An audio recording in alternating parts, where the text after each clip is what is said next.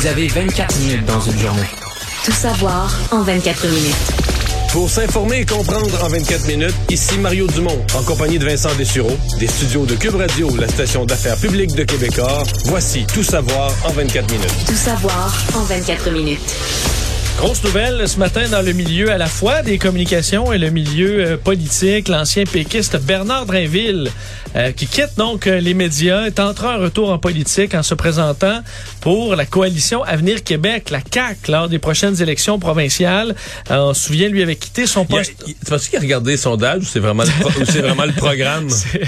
C'est juste les convictions. C'est le programme? Juste les convictions. Il a lu le programme? Il a même pas regardé. Il a même pas regardé. Il sait même pas si c'est son troisième, premier. Euh, il a regardé le programme, il a dit c'est ça qu'il faut. c'est le Québec qui a besoin de ça. J'ai l'impression qu'il y a peut-être un peu du fait qu'il peut aller directement dans une limousine de ministre, Mario, qui peut avoir un peu influencé son choix. Ouais. Euh, sans passer go. Sans passer go. Euh, parce que tu sais à quel point des campagnes électorales, c'est dur, c'est incertain. Euh, mais là, on est dans un scénario qu'on voit pas souvent. Là. Un, parti politique qui semble se diriger vers une victoire retentissante. Alors oui, c'est sûr que pour François Legault, aller, aller recruter, c'est quand même plus facile, Mario, c'est ouais, ouais, oui. Recruter un candidat vedette. Faire attention, oui. Ouais. C'est pas joué. Moi, je trouve que François Legault prend un risque. Pas, pas un risque dans le sens que, que, que, que Bernard Drinville, c'est un, un loose cannon là, qui va dire n'importe quoi puis qui comprend rien de la politique. Tu sais, comme des fois quelqu'un recrute une personnalité qui vient du monde des affaires, mais qui a pas l'expérience politique. Qui peut... Mais là, euh, c'est pas ça. C'est vraiment le, le, le dans l'image de la CAQ, regarde comment les libéraux sont tout excités. Les libéraux ont vraiment leur os de dire, regarde, ça, c'est, un séparatiste, ça prouve que la CAQ, dans le fond, il y a un agenda caché de la souveraineté. Euh, t'as toute l'histoire de la charte des valeurs qui vient avec Bernard Drainville. Euh, fait que, tu sais, je, ben, en fait, je vais commencer par dire, la première étape, là, c'est que leur conférence de presse d'annonce, qui devrait avoir lieu, ils peuvent pas laisser traîner ça longtemps, la semaine prochaine, je suppose, euh, c'est un atterrissage là. Euh, Par vent de travers. Oui, oui, oui, c'est ça. En langage d'aviation, c'est un atterrissage avec des vents de travers puis une piste, une piste courte et étroite là. oui, ok. Fait que tu sais, faut t'amener ça là-dessus à perfection parce que ça tourne vite, ça peut tourner, mal tourner. Parce que tu peux, ça, tu donnes des arguments, je vais faire entendre les partis d'opposition, mais euh, c'est ça. les libéraux eux, parlent du côté euh, ben, souveraineté cachée et les, et Québec solidaire, ben c'est ça, c'est en, en disant que on va juste parler de charte des valeurs puis d'immigration.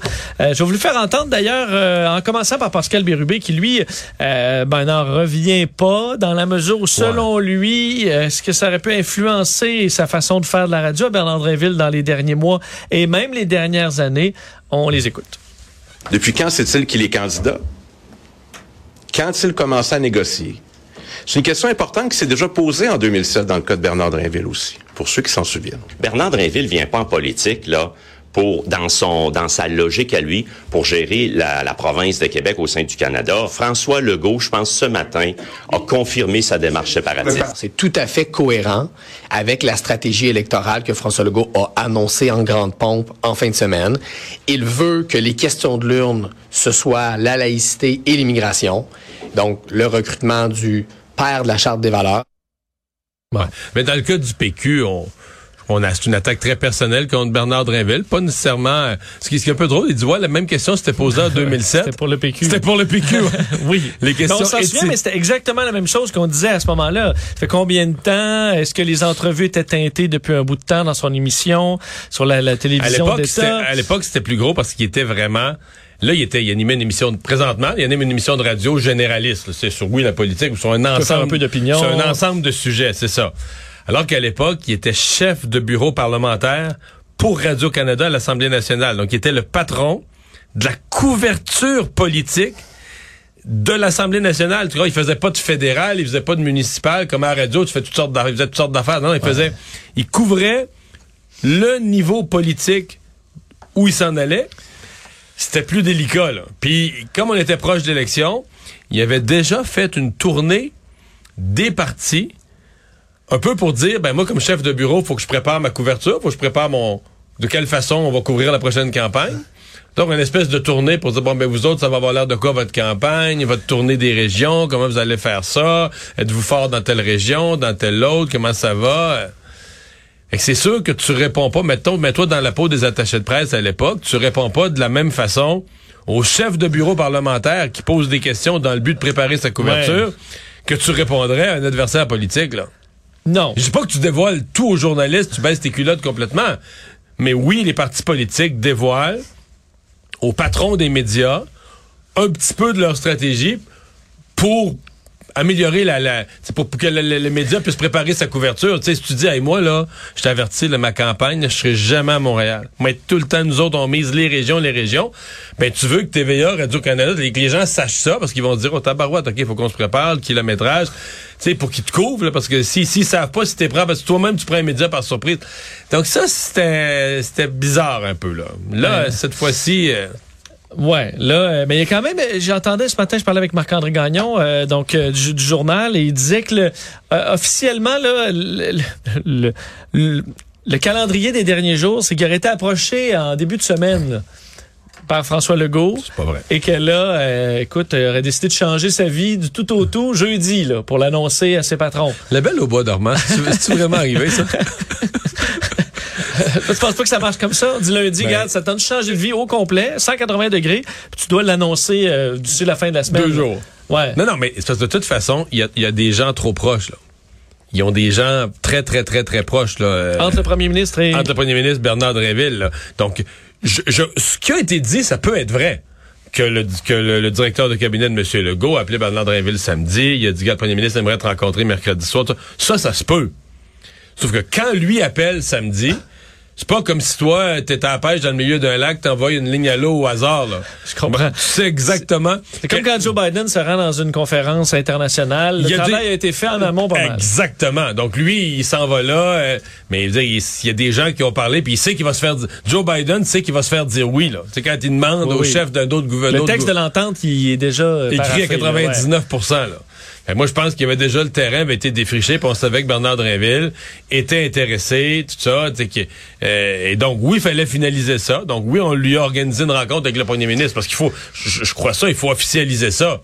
Mais c'est pas comme si Bernard Drinville avait jamais pensé à ça, puis que là, on l'appelle, tu comprends, comme ça, puis là, en 24 heures, il change sa vie, voyons. Ouais, mais là, euh, je comprends pour, pour- on, on comprend que pour Bernard Drinville, c'est que c'est un passionné de politique puis il veut faire de la politique. Le sacrifie quand même de bonnes très bonnes conditions à la radio. Absolument, pour Euh, le service public. Mais dans le cas de François Legault, qu'est-ce qu'il recherche?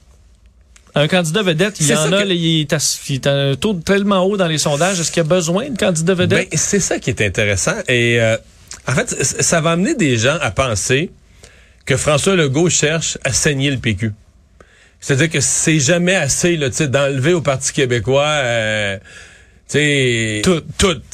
Son monde jusqu'au dernier, ses symboles, euh, l'un des ministres les plus importants du, du cabinet Marois, mais tu comprends que tu, tu dépouilles le PQ de tout, tout, tout, là.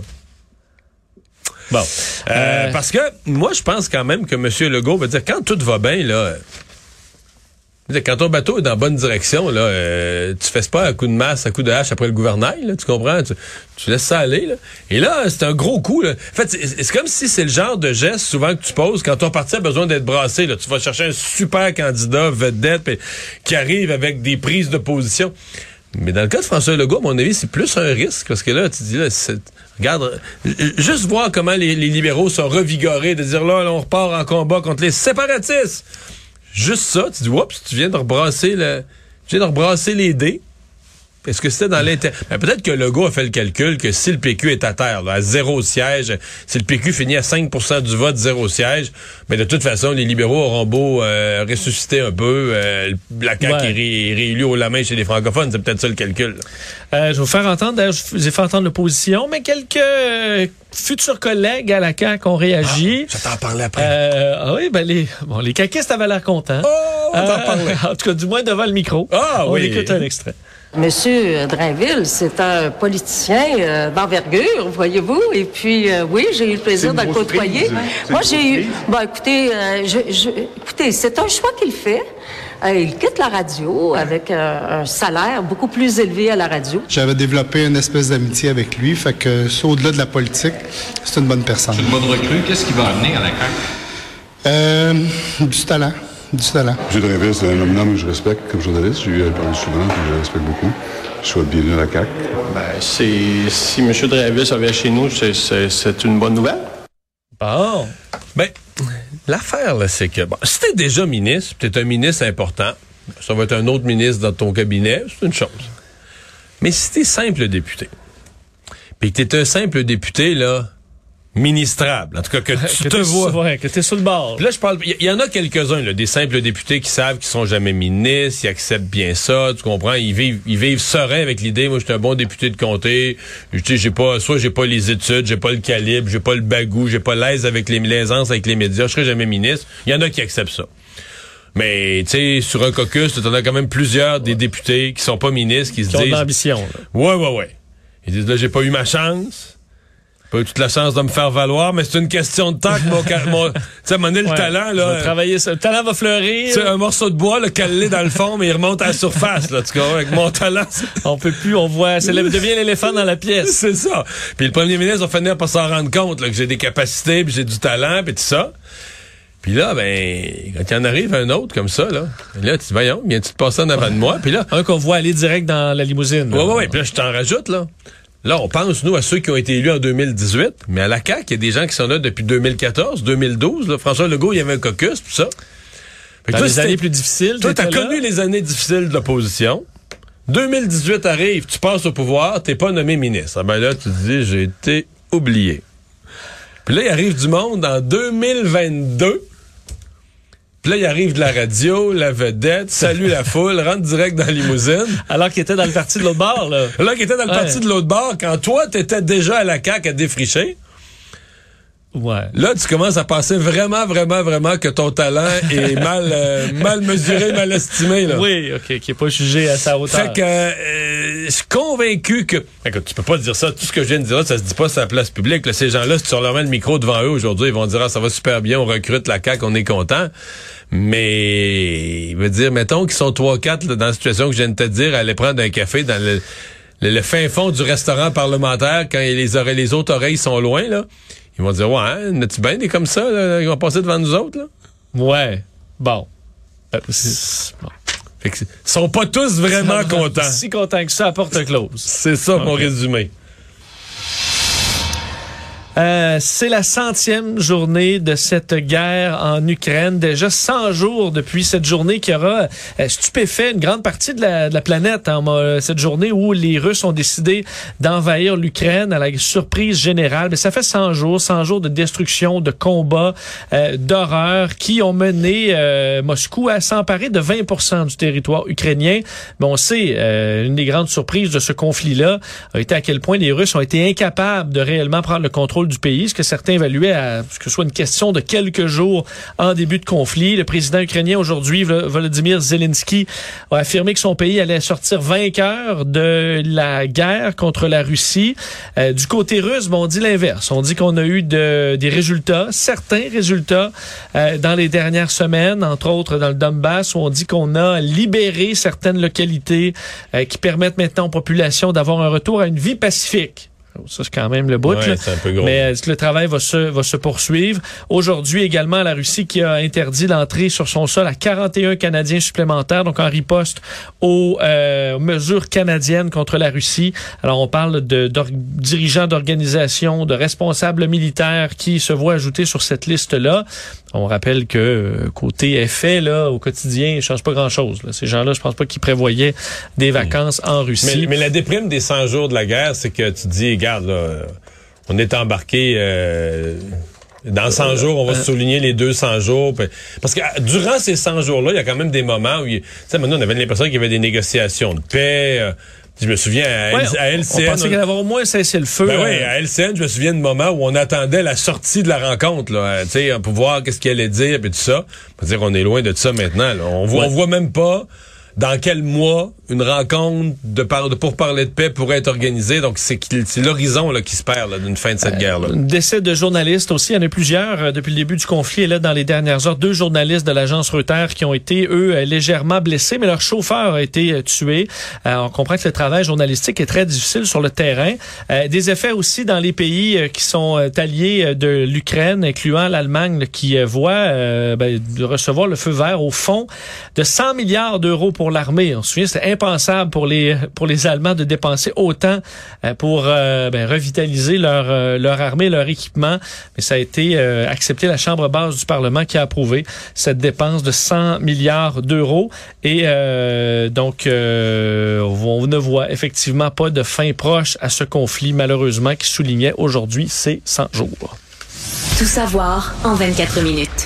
De retour chez nous pour parler de la variole simienne, euh, Mario, qui s'installe au Québec euh, de façon inquiétante. Au dire de la santé publique, qui faisait un point de presse aujourd'hui, santé publique euh, fédérale de Montréal est carrément un foyer, un des foyers dans le monde. Là. Ouais, parce que là, on a, au, ben, on a, au pays, on a 58 cas. 52 sont au Québec, donc principalement à Montréal. Et dans le monde, on est dans les cas par centaines, de sorte que... On sera autour de 500, avec quasiment 10% des cas du monde sont à Montréal. Sont chez nous, à Montréal. Alors aujourd'hui... En fait, les deux gros foyer, c'est comme un sauna à Madrid puis un sauna à Montréal. Euh, pratiquement, là, Dr. Theresa Tam aujourd'hui qui disait euh, que ce dossier est en constante évolution, mais à Montréal, à la, à la, direction régionale de la santé publique, on faisait savoir par communiqué que la vigie se poursuivait, euh, qu'on avait eu connaissance de trois hospitalisations à ce jour, mais pour des dossiers de l'obstruction des voies respiratoires, atteinte ophtalmique aussi possible. Alors rien de trop sérieux euh, encore. En général, ce sont des symptômes qui partent après quelques jours. Euh, on rappelle à Montréal que l'éclosion continue d'affecter disproportionnellement, dit-on, les hommes ayant des relations sexuelles avec d'autres hommes. Donc, on parle vraiment là d'une partie au centre-ville de Montréal. Euh, quelques cas, par contre, sans épidémiologie avec cette communauté qui sont en investigation. Ce qui inquiète la santé publique, c'est si on commence à voir, entre autres, des, des femmes enceintes, par exemple, qui commencent à être contaminées, où là, les, les effets peuvent être plus dangereux de cette maladie sur des femmes enceintes, des personnes plus âgées aussi. Euh, on a envoyé du côté de la santé publique au Québec au moins fait plus de 1000 doses de vaccins qui sont euh, distribuées par la santé publique après enquête et traçage très serré des contacts. Alors, euh, on demande de, surveiller ces symptômes, en rappelant qu'on est loin d'être dans un cas comme la COVID. Non, c'est pas une maladie qui, est, qui, est, transmissible du tout de la même façon. C'est juste que c'est quand même gros. Tu dis, OK, la Montréal, c'est sais, les gens qui surveillent l'épidémie à l'échelle euh, mondiale, là, la, circulation de cette nouvelle maladie à l'échelle mondiale, Montréal est un des, un des foyers. Euh, Tony Accurso tente toujours d'éviter la prison dans une dernière et ultime tentative. Elle se tourne vers la Cour suprême pour euh, donc euh, voir rester hors de prison. Tony Accurso qui demande donc d'être d'être libéré en attendant la suite des procédures. Il a 70 ans euh, maintenant. Tony Accurso avait été débouté dans les derniers jours par la Cour d'appel du Québec. On sait qu'il avait été condamné à quatre ans pour son rôle dans un des dossiers de corruption les plus importants au pays dans les dernières années. Et euh, lui devait rentrer en prison euh, mercredi le 1er juin, mais il a déposé une requête pour être entendu par euh, la Cour suprême. On ne s'est pas objecté à sa remise en liberté à la, du côté de la couronne. On a fait une suggestion de conditions de remise en liberté. Ça, c'est pris en délibéré en ce moment. et là, la question, est-ce que la Cour suprême va vraiment s'intéresser à ce dossier-là de prouver qu'il y a un intérêt national? Il faut que tu ça. Faut que tu demandes la permission d'être entendu par la Cour suprême. Et ça, le, son avocat Marc Labelle, faut dire qu'il a les moyens, Tony Accurso, de se payer des bons avocats euh, fait valoir que oui, selon lui, il y aura des questions soulevées qui sont complexes, nouvelles, qui pourraient avoir un impact sur de nombreux procès criminels au Canada. Il faut rappeler que ça a été toute une épopée judiciaire, hein, Tony Accurso, qui avait vu son procès en 2017 se terminer abruptement.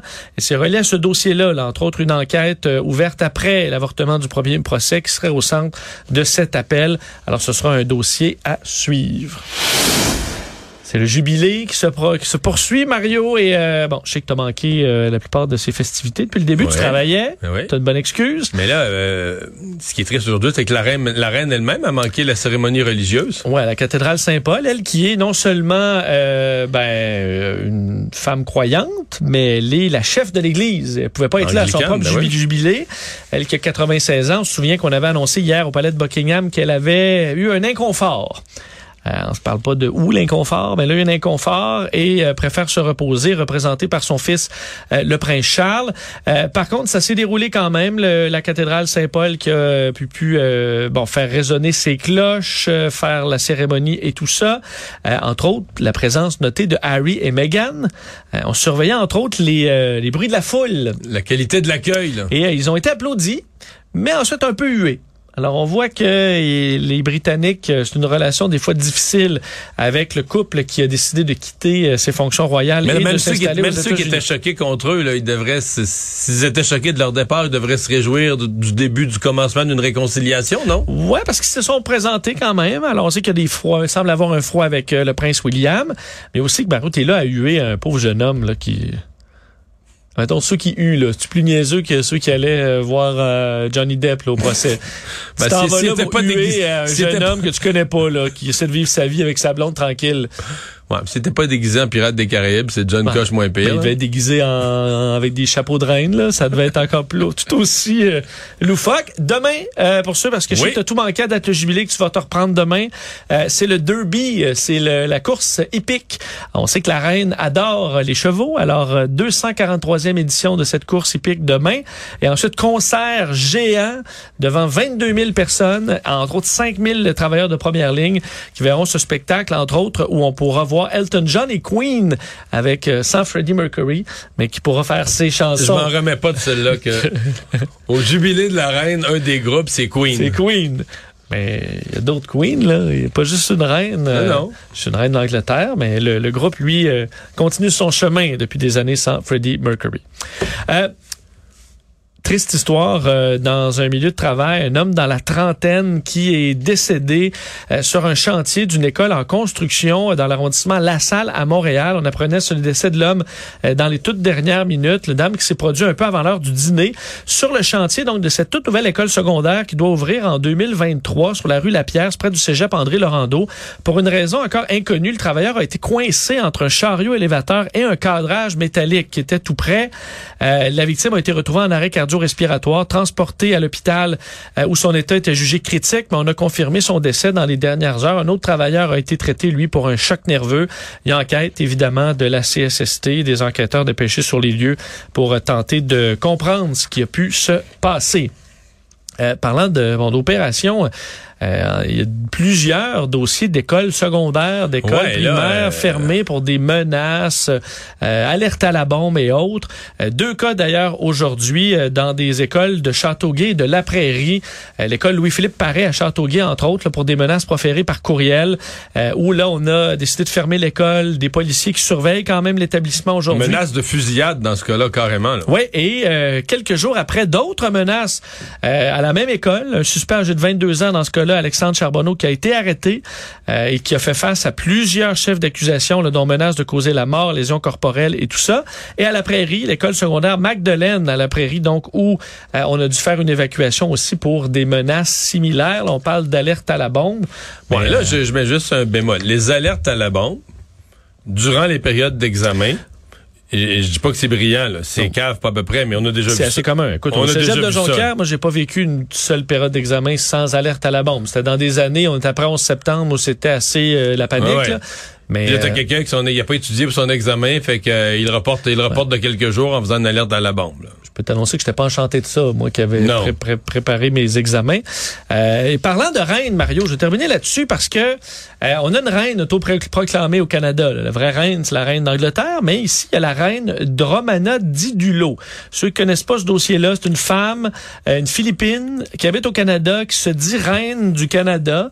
Et là, vous dites... Fait qu'il est admiré des complotistes, j'ai bien C'est ça, vous dites de quoi tu parles? Ben, elle a effectivement des, euh, des, des gens qui la suivent. là. Dans le milieu complotiste, elle, c'est une anti-vaccin, euh, anti-tout. Elle dit aux gens de pas payer leur, euh, leur hydro parce que euh, ils en sont exemptés, parce que ce sont des citoyens euh, libres et tout ça. Des gens qui se retrouvent finalement à se faire couper le courant, là, évidemment, parce que ça n'existe pas, ces théories. Mais elle est en tournée. Elle s'est fait payer par ses abonnés euh, un- des véhicules récréatifs. Elle est en tournée, entre autres au Québec, en Gaspésie. Mais là, les choses ont mal tourné. Elle a publié sur ses réseaux sociaux, sur Telegram ce matin. Elle s'est fait arrêter. Mario, Pourquoi? ben, par la... On va pas arrêter la reine, c'est Ah. la couronne. Ben, elle s'est fait arrêter parce que euh, un de ses véhicules a passé euh, brûler un feu rouge. Alors, on l'arrête, euh, con- constat d'infraction de 173 dollars, mais on profite pour vérifier euh, les autres véhicules. Et euh, ben, on saisit 30 jours un VUS, un autre véhicule récréatif, parce que le conducteur du véhicule récréatif conduisait sans permis. Une autre personne conduisait un véhicule qui n'avait pas ses plaques d'immatriculation, qui n'était pas en règle. Alors, finalement, un paquet de constats d'infraction, véhicule saisi. Et là, ben, écoute, on dit que le Canada, c'est une... euh, ah, c'est une dictature, c'est pas à peu près là. Ouais. Parce Ouais. qu'elle a dit, elle a pas besoin de plaquer ses affaires, c'est la reine.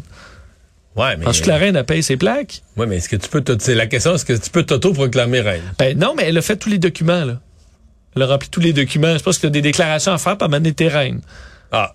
Reine Romana dit du lot. Elle était dans la MRC de Rocher-Percé. Ça a l'air que ça se voit parce que les, son petit convoi, il y a plein de drapeaux de reine autoproclamés. Je mon avis, il y a quelques Gaspésiens qui devaient se gratter la tête en voyant ça passer. Mais euh, la Sûreté du Québec les a accueillis. Les Gaspésiens sont si accueillants. Pourquoi pas? Ils sont habitués au, sont habitués aux morues, là. Sont habitués. Fait que là, la reine est, la reine est où, là? Ben, la reine est, est- au Elle ralenti. elle s'est bloquée. Elle est au ralenti. Je, je, je sais pas ça. Je pense qu'elle est dans un des véhicules qui fonctionne encore là, et poursuit son chemin euh, vers le rocher percé. Ouais, c'est pas king, tout ça, là. Résumer l'actualité en 24 minutes, c'est mission accomplie.